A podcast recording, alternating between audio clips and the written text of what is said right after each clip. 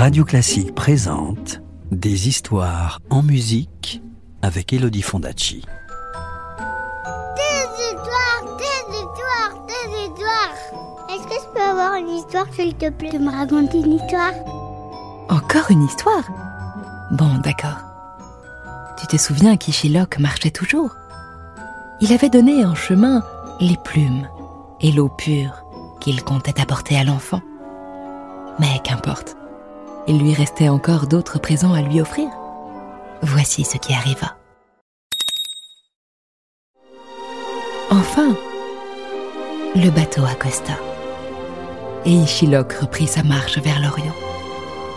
Il traversa des villes et des villages.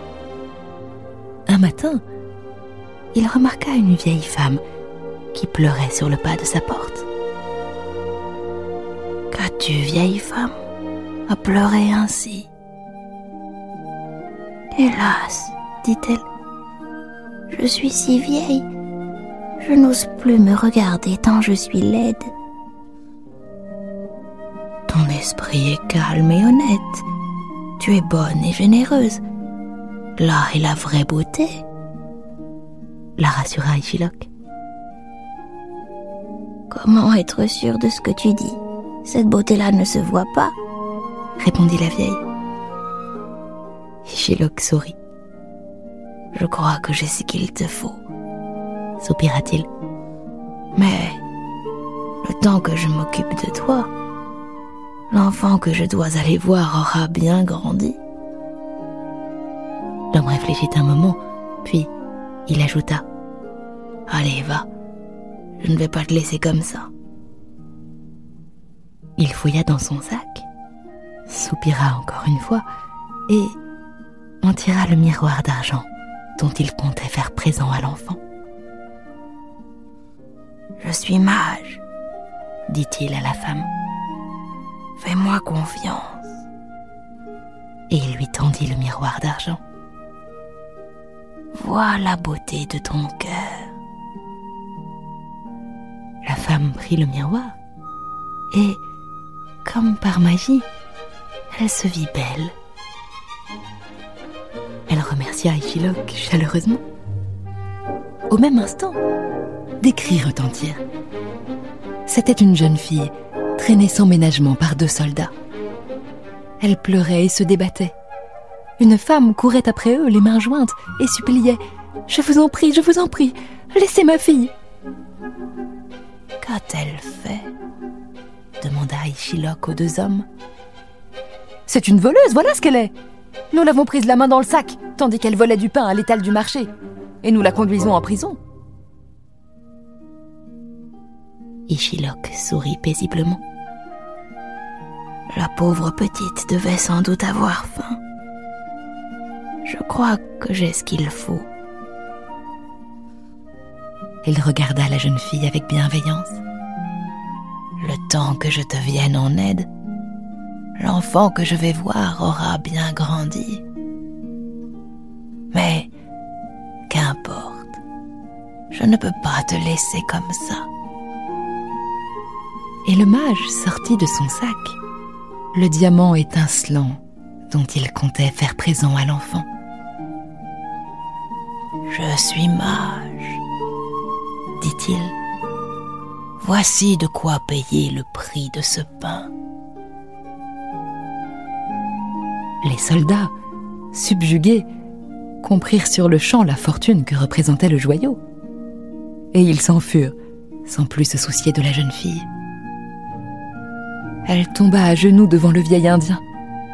Et sa mère également se jeta aux pieds d'Ichilok.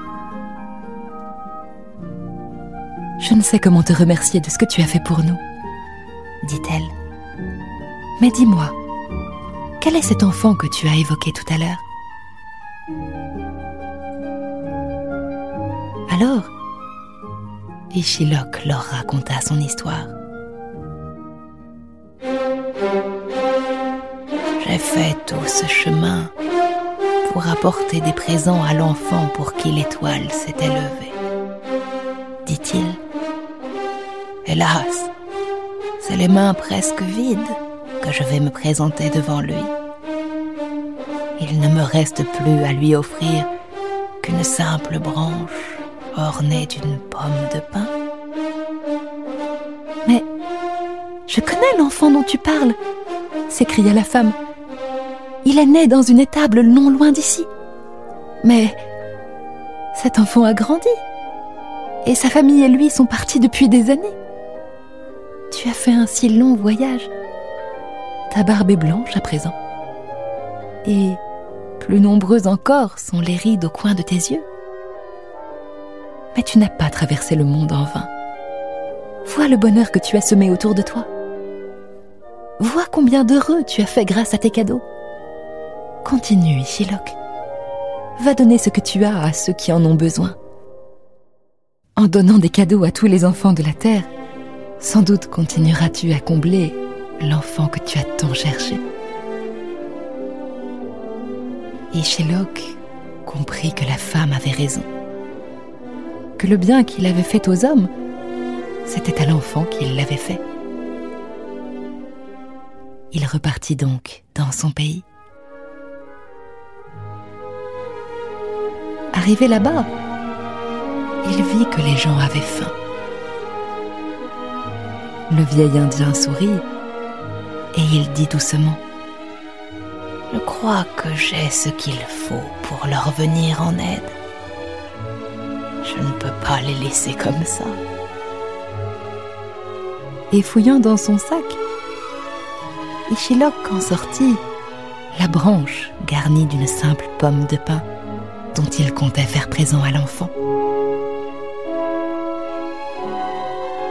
Je suis mage, dit-il.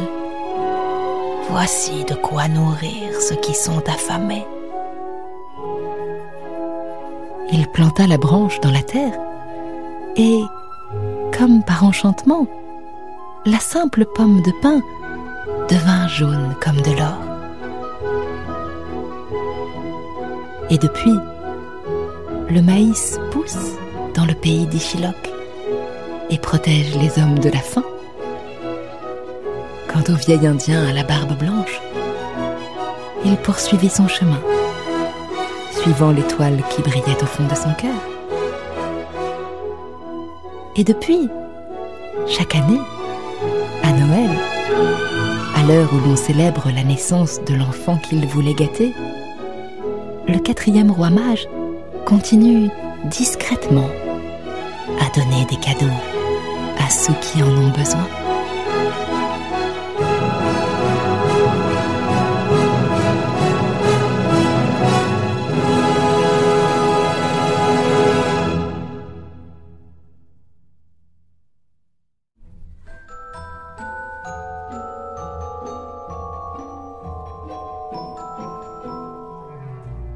C'était La légende du quatrième roi mage, un conte mexicain raconté par Elodie Fondacci sur l'Arlésienne de Georges Bizet. Retrouvez les plus belles histoires en musique en livre CD aux éditions Gauthier Langros et tous les contes d'Elodie Fondacci en podcast sur radioclassique.fr. Radio Classique, des histoires en musique.